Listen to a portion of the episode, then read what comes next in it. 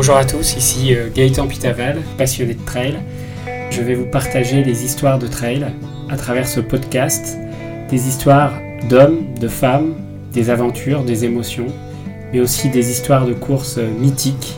Bienvenue à tous. Donc euh, bah, salut à tous, moi c'est Manon, je travaille pour Decathlon depuis maintenant 6 ans et demi et je suis ingénieur produit sur la chaussure de trail. J'adore mon métier, donc je, suis, je suis absolument passionnée de, de, chaussures et encore plus de chaussures de trail. Donc je suis heureuse de vous raconter un petit peu les coulisses de la conception.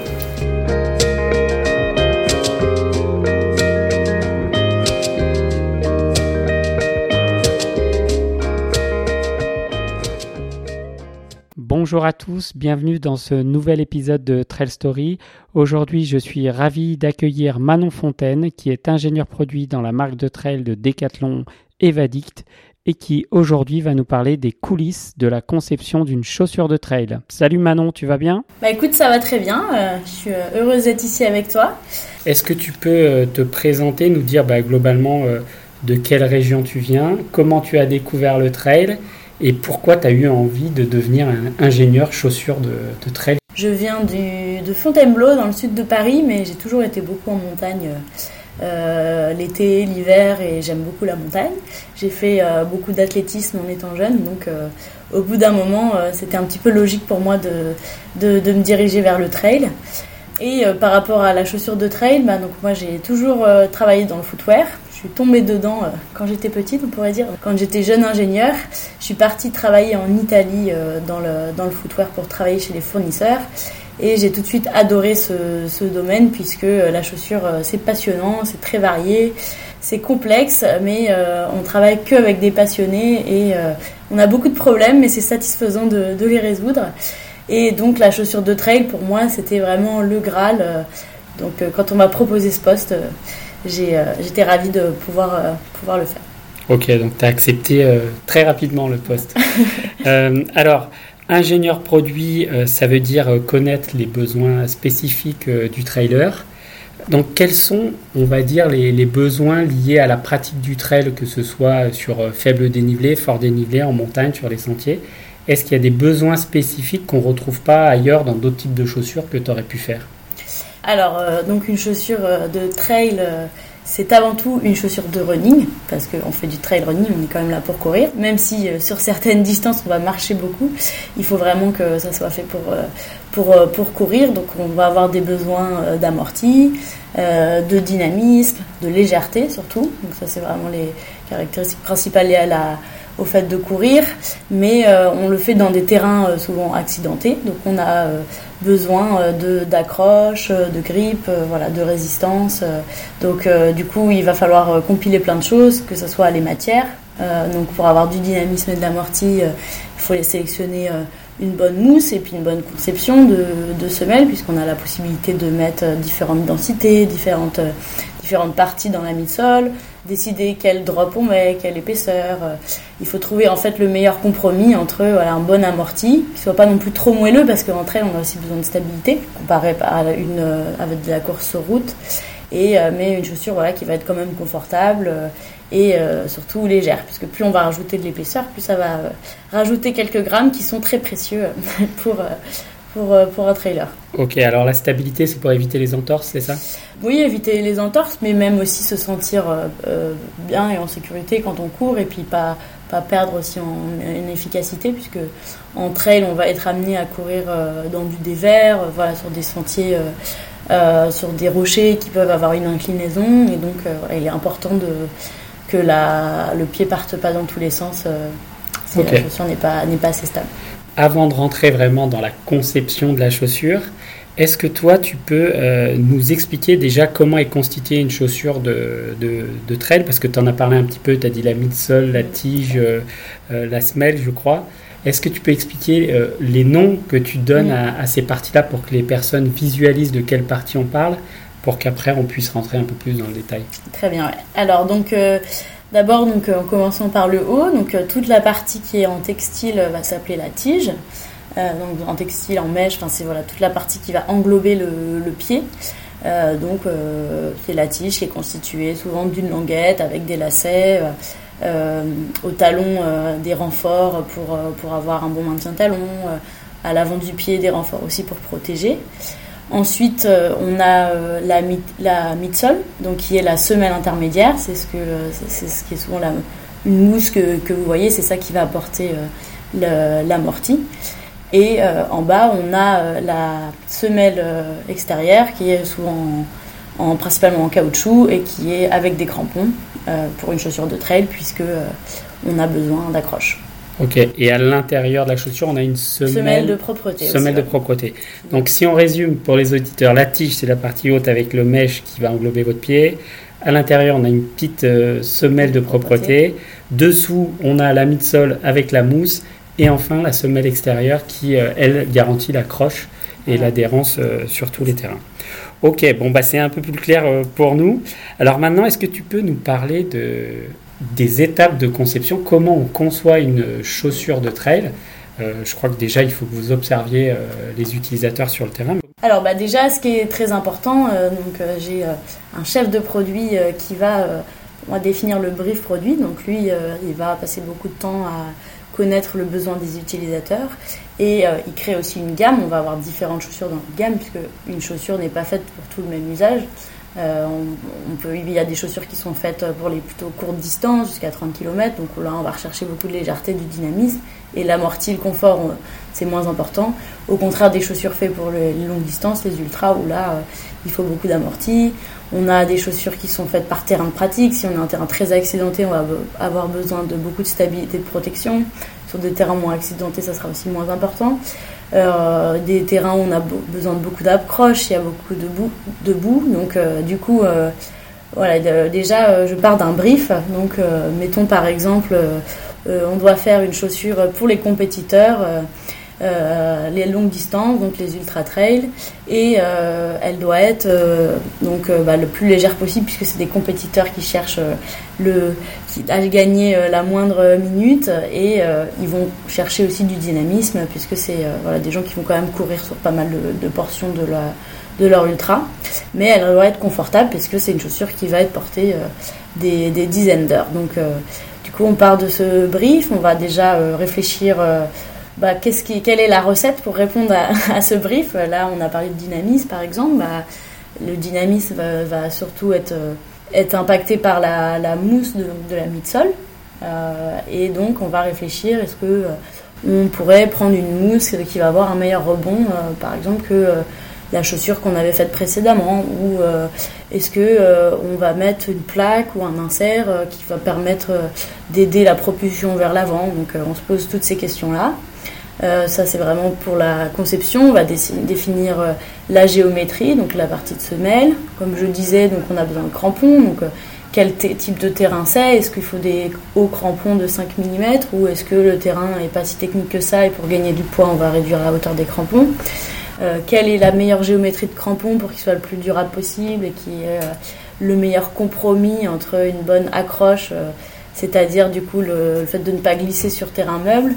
Et euh, une bonne adhérence, c'est-à-dire le fait de ne pas glisser sur terrain euh, dur, comme des cailloux, des gros rochers. Euh, ensuite, on va choisir les composants de tige. donc, on veut souvent de la légèreté, de la respirabilité et de la, de la résistance, de la durabilité. donc, nous, par exemple, sur plusieurs modèles, on a décidé de mettre le textile Matrix, qui commence à être connu dans le monde du trail, qui est un textile made in France très résistant, tout en étant euh, respirant et léger. Donc euh, ça peut être une solution. voilà, j'ai, moi j'ai des gens dans l'entreprise qui vont me proposer un catalogue de composants, donc je vais choisir le, composant.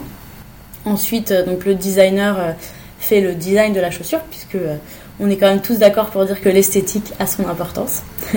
et ensuite, on va vraiment à trois, donc le designer, le chef de produit, l'ingénieur, avancer comme ça on va demander, on a un patronnier qui nous fait euh, le patronage. Donc, qu'est-ce que c'est le patronage? C'est euh, les contours en fait des différentes pièces de la tige, des, pièces en, textile, pour euh, arriver en fait à faire la chaussure.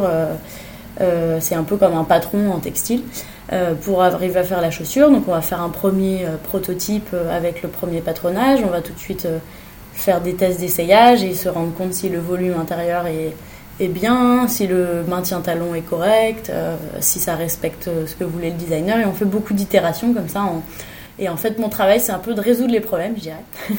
Puisque bah, on va se rendre compte qu'on a des problèmes, on a voilà, une gêne à ce point-là. Donc, réfléchir quelle est la cause. Et donc, il se trouve aussi que la chaussure, ce qui est à la fois passionnant et compliqué, c'est que tout le monde a des pieds différents et tout le monde a des ressentis différents. Donc, on va devoir euh, prendre beaucoup d'avis pour euh, savoir vraiment quels sont les vrais problèmes et, euh, et, être sûr de pouvoir satisfaire vraiment le plus grand nombre d'utilisateurs après avec notre modèle. Donc on fait ça, plein d'itérations. Une fois qu'on a résolu à peu près tous les problèmes en test d'essayage, eh ben, on part sur le terrain. Puisque ouais, le test terrain, du coup, c'est là que ça devient intéressant pour toi. C'est ça. Donc, du coup, là, on va faire vraiment courir des personnes, des trailers avec nos chaussures et on, leur euh, fait débriefer ce qu'ils en pensent, euh, du dynamisme, du confort, euh, de l'amorti, de l'accroche. Voilà, ils vont souvent comparer avec une autre chaussure, soit un bench qui est une chaussure concurrente, ou alors le modèle précédent pour, pour être sûr qu'on a, a amélioré, puisque le but c'est toujours de, s'améliorer. Et suite à leur retour, bah, encore une fois, on résout les problèmes. on identifie les causes et on, et on cherche des solutions. Puis, euh, une fois qu'on a réussi à avoir une chaussure qui est, euh, qui est bien en usage, on va la tester en durabilité pour euh, vérifier que la résistance est bonne, puisque donc nous, pour, chez Decathlon, la marque de trail, on accorde beaucoup d'importance à la durabilité. donc on fait courir des, trailers pendant 1000 km avec nos chaussures, environ une trentaine de personnes, et on fait revenir toutes les paires. On leur demande même de remplir nous envoyer des photos, de remplir différents questionnaires pour suivre un petit peu l'avancement au fil des kilomètres. Et à 1000 km, on récupère la chaussure et euh, s'il y a des casses, euh, on trouve euh, d'autres solutions aussi pour renforcer plus la chaussure ou on change les composants pour avoir une, une bonne durabilité. Ok. Alors tu parlais des tests terrain. J'imagine que les tests terrain ils sont liés à la typologie de la chaussure. Quand vous allez faire vos tests, vous allez sur des terrains où il y a des cailloux, de la terre. Comment vous faites pour faire vos tests? Ben voilà, tu l'as dit, euh, donc ça, dépend du terrain de pratique euh, euh, pour, laquelle, pour lequel la chaussure est conçue. Donc par exemple, pour une chaussure qui est faite pour les trails en terrain technique, on a été parfois vers Chamonix ou alors à la montagne Sainte-Victoire vers Aix-en-Provence. pour des terrains plus faciles, on a été sur la côte d'Opale dans le nord c'est des sentiers plus faciles. voilà, ça dépend vraiment. Mais mmh. l'idée, c'est vraiment d'avoir quelque chose de, qui soit exigeant, euh, euh, qui corresponde à l'usage de la chaussure pour euh, avoir un bon feedback. des trailers. Ok, alors tu as parlé un peu des différentes étapes hein, qui sont assez longues, j'imagine. Ça dure combien de temps entre l'idée de, de, ton chef de produit et de la personne qui va te faire le brief et le moment où ta chaussure elle arrive sur le marché? Ça, ça prend combien de temps tout ça? Alors, s'il n'y a pas de problème, mais sauf que, enfin, si tout se passe à peu près comme prévu et qu'on n'a pas de gros problèmes, euh, c'est euh, normalement deux ans. entre, euh, mais il se trouve que c'est parce qu'on est très exigeant sur la durabilité et qu'on va passer 5 à 6 mois pour que les, les trailers fassent justement 1000 km avec nos chaussures.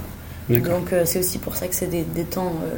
Et ça, c'est plutôt pour des projets qui n'ont pas de concept extrêmement nouveau. Si vraiment on veut une grosse innovation, nouvelle construction, une nouvelle, euh, enfin quelque chose de, on a besoin de plus de temps d'exploration.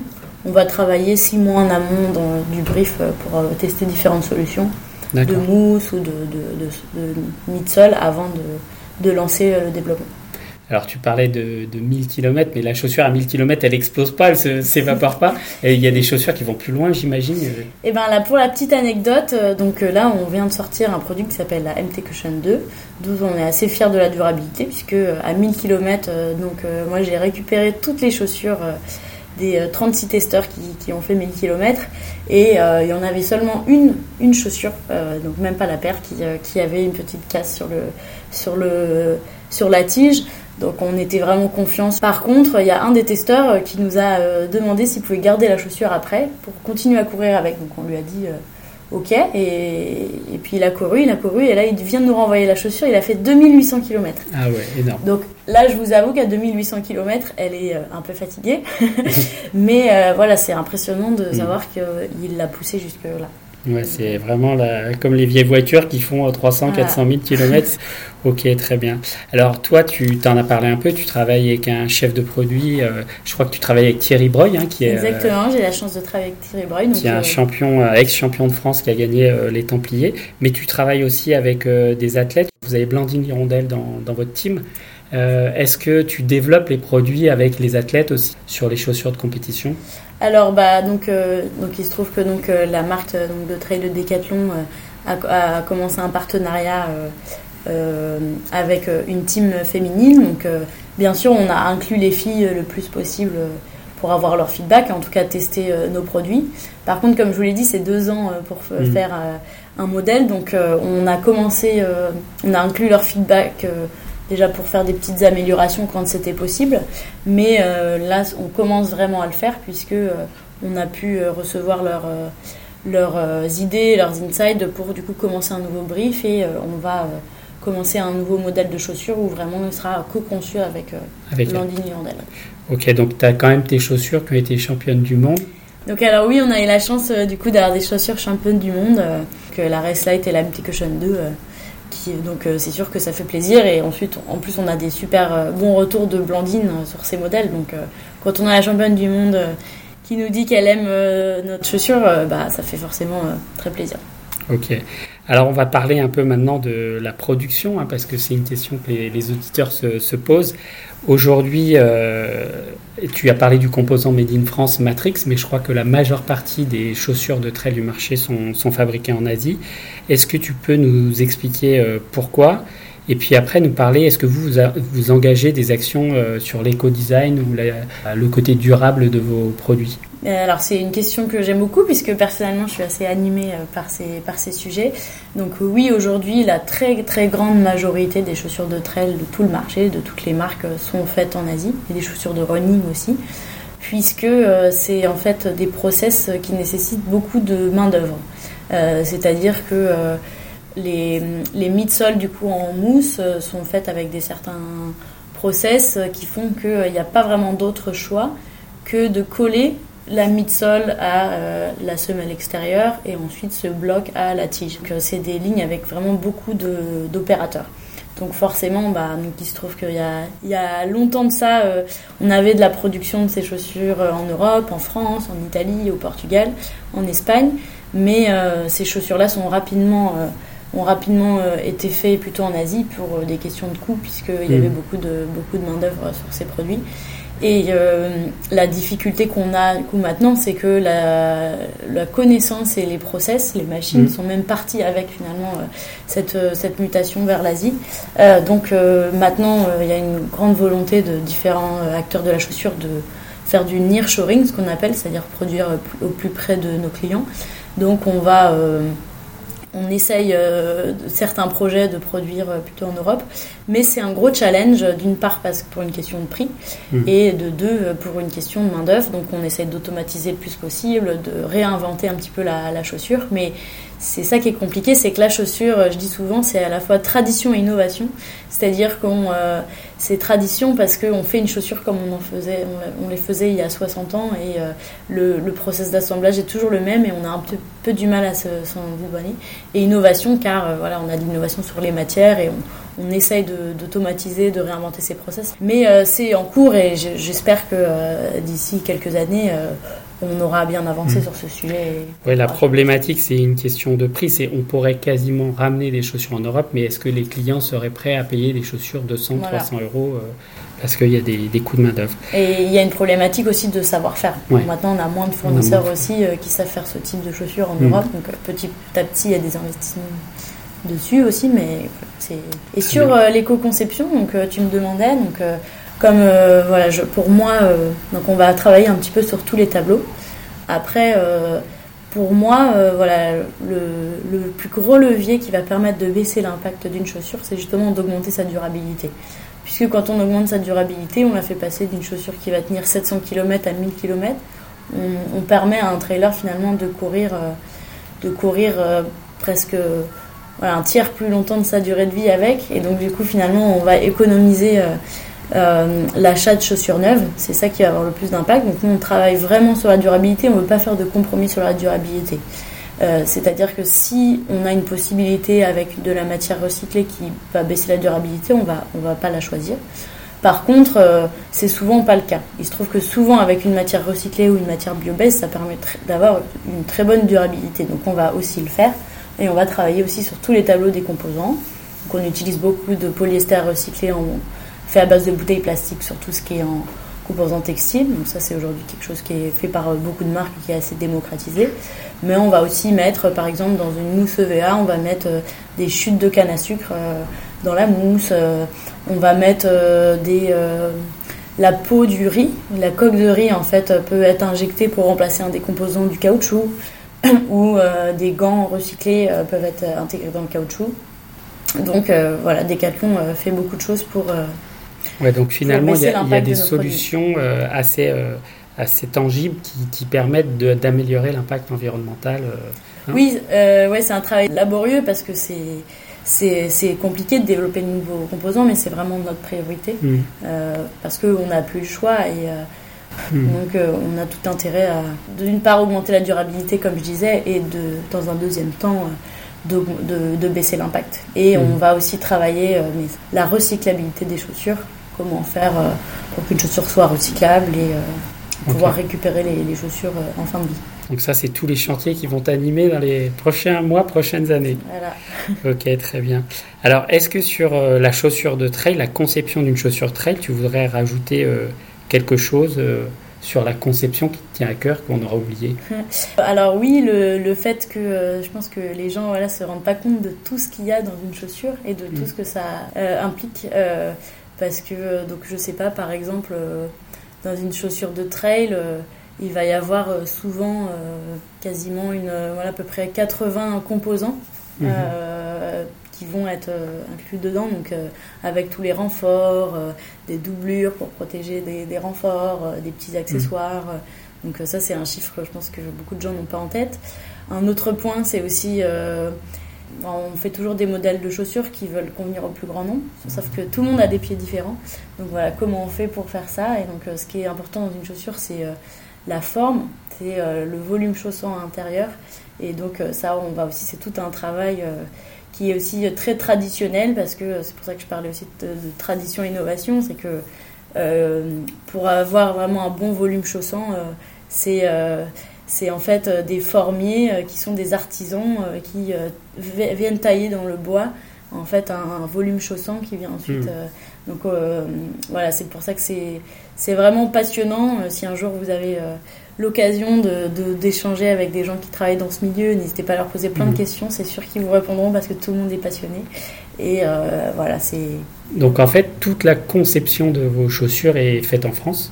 C'est ça Vous avez des centres de recherche et, développement avec des patronniers, j'imagine, des formiers. Voilà, c'est ça, ouais. Donc, mm. c'est des gens avec qui tu travailles au quotidien qui vont euh, t'accompagner pendant la conception de tes chaussures? Oui, exactement. Donc, je parlais qu'on était euh, surtout trois personnes en trinôme, donc le chef de produit, le designer et l'ingénieur produit pour chaque projet.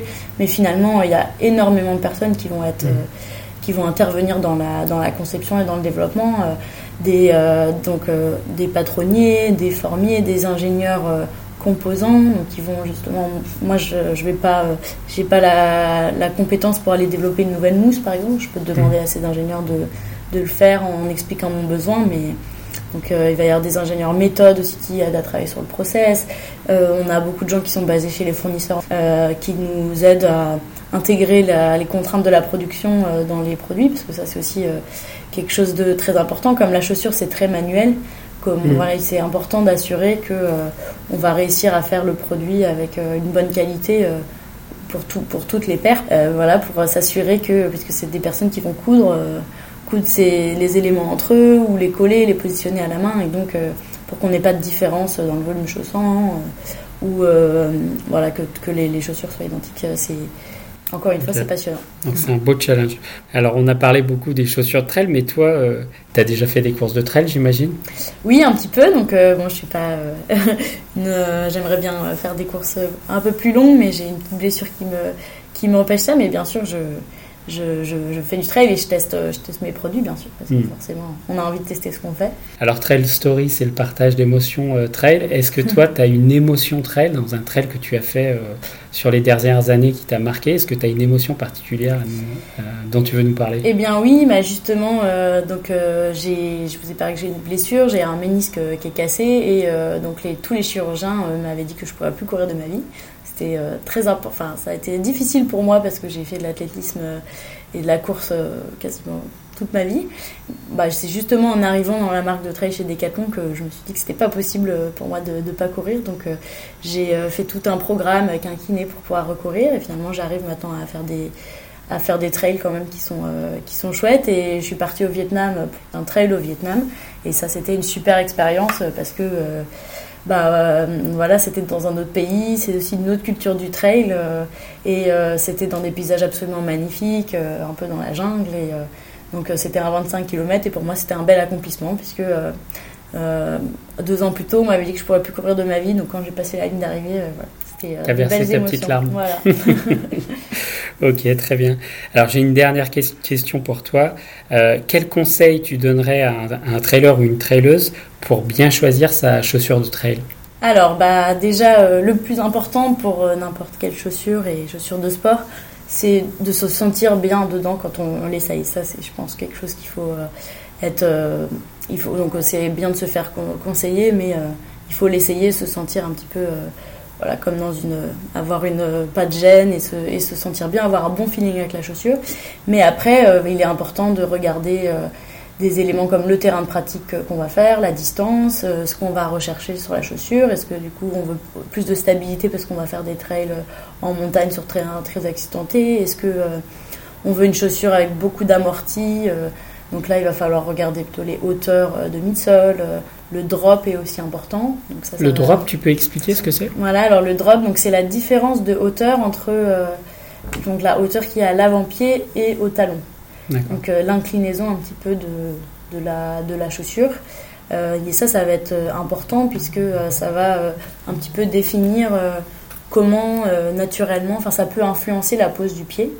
Notamment si on pose, on attaque plutôt talon, on va plutôt indiquer un drop élevé, c'est-à-dire qu'il y aura plus d'épaisseur au talon pour la même, la même épaisseur avant-pied.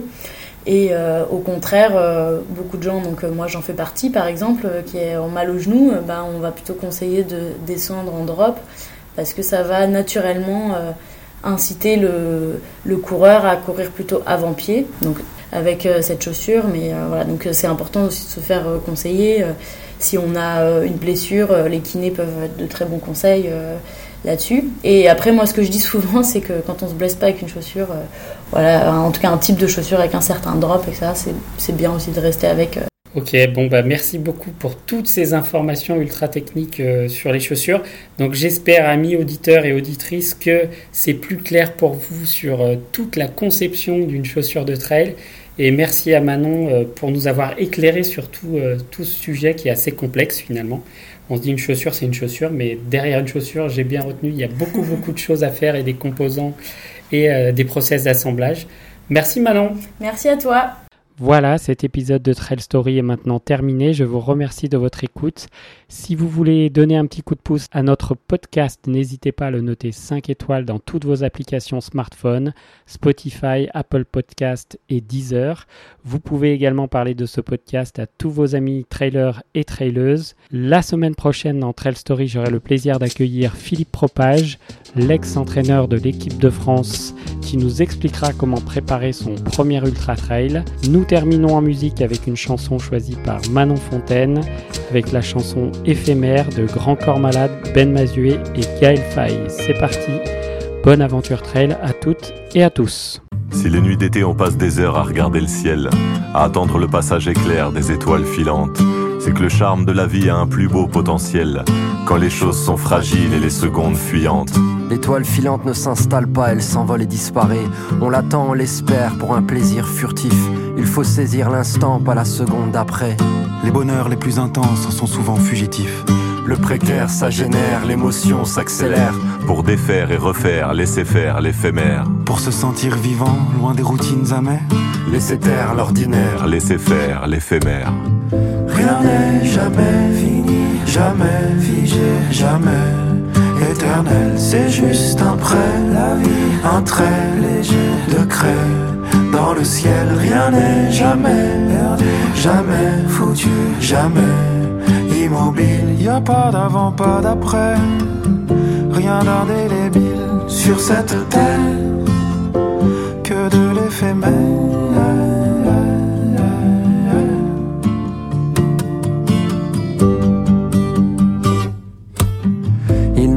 Restera rien de nos livres, de nos rimes, de nos lignes, de nos vies. Furtives et fragiles, on s'en va dans l'abîme, dans le vide, mais qui sait, on laissera même un film, un faisceau dans la nuit. Il ne restera rien de nos livres, de nos rimes, de nos lignes, de nos vies. Furtives et fragiles, on s'en va dans l'abîme, dans le vide, mais qui sait, on laissera même un film, un faisceau dans la nuit.